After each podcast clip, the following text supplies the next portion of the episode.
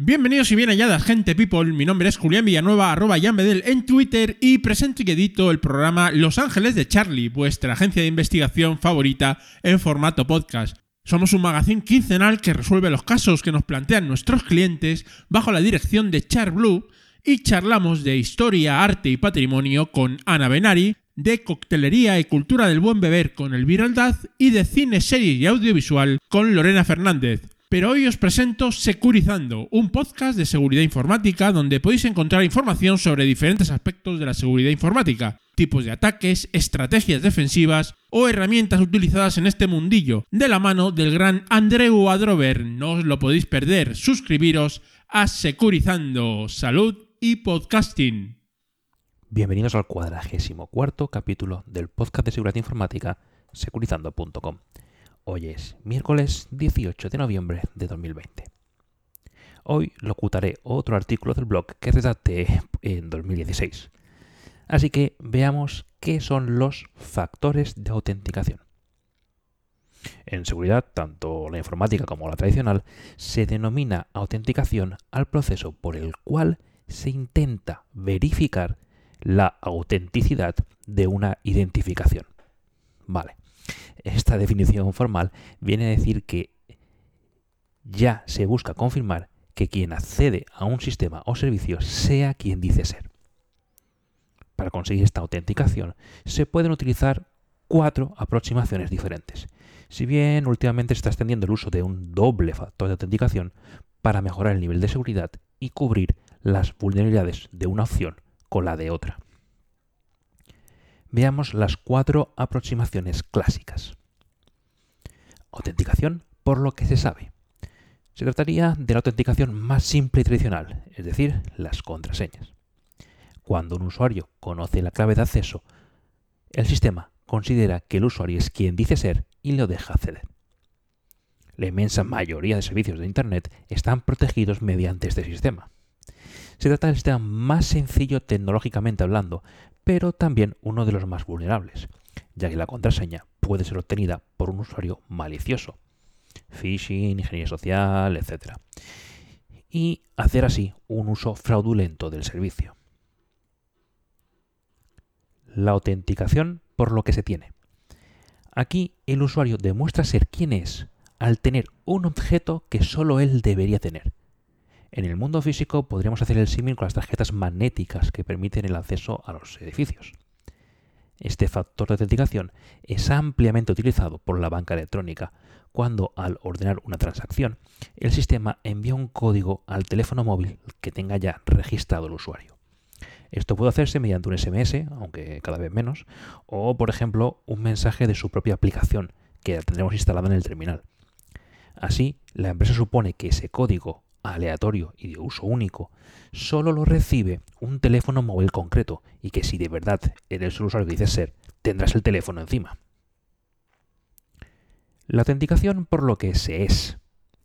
En este factor de autenticación buscamos verificar la identidad mediante la detección de una característica física exclusiva del usuario. El método más extendido dentro de este grupo sería la identificación por huella dactilar, Así la usamos en accesos a edificios, a los teléfonos móviles, etc. Existen múltiples propuestas para obtener este factor de autenticación, como pueden ser las huellas dactilares, la comparación del iris de los ojos, escaneos 2D o 3D de la cara, etc. Aunque todas ellas dependen de una toma de datos previa del usuario de forma presencial, lo cual dificulta su uso en controles de acceso que no sean físicos. La autenticación por lo que se es capaz es un factor de autenticación que ha aparecido más tarde y es el más difícil de implementar. Busca verificar la identidad de un usuario por ser capaz de realizar una acción de forma única. Quizás hayáis visto en las películas una sala donde hay unos sensores en el suelo que detectan la forma de caminar del propietario y que si alguien accedía pero no caminaba exactamente igual se activaba la alarma. Bien, es un poco cinematográfico, pero es así. Un ejemplo de esta aproximación en el mundo digital sería el implementado por la página de los cursos online MOOC, Multi-User Online Courses, eh, coursera.org. para que la universidad que realiza el curso emita un certificado oficial con el nombre del alumno, debía, esta plataforma debía asegurarse de que era quien decía ser.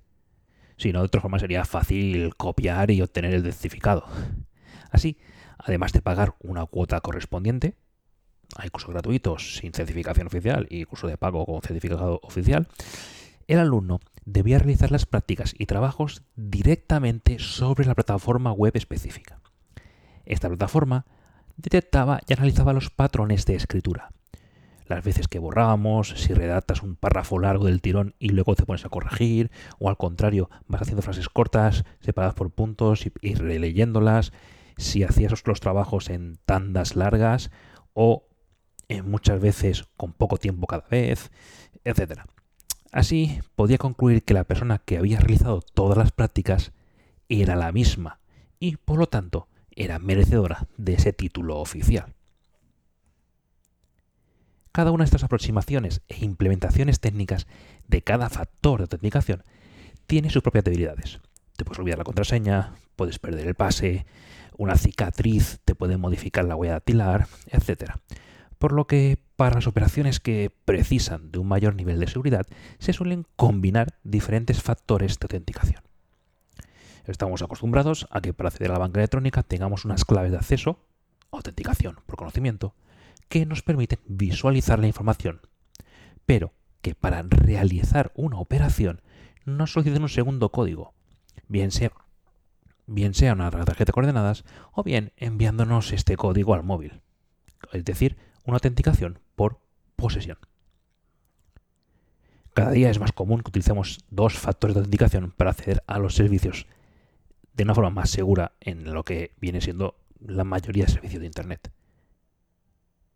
Así que, para terminar y como recomendación general, active un segundo factor de autenticación en todos los servicios que tengan esa posibilidad.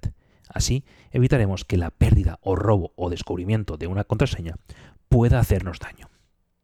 Y hasta aquí el audio de hoy.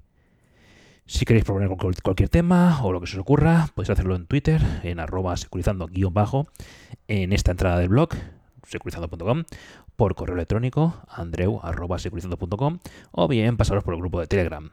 Tenéis el enlace al grupo en, tanto en el blog como en el tweet destacado o fijo de la cuenta de Twitter. Y esto sí, es todo por hoy. Hasta la próxima.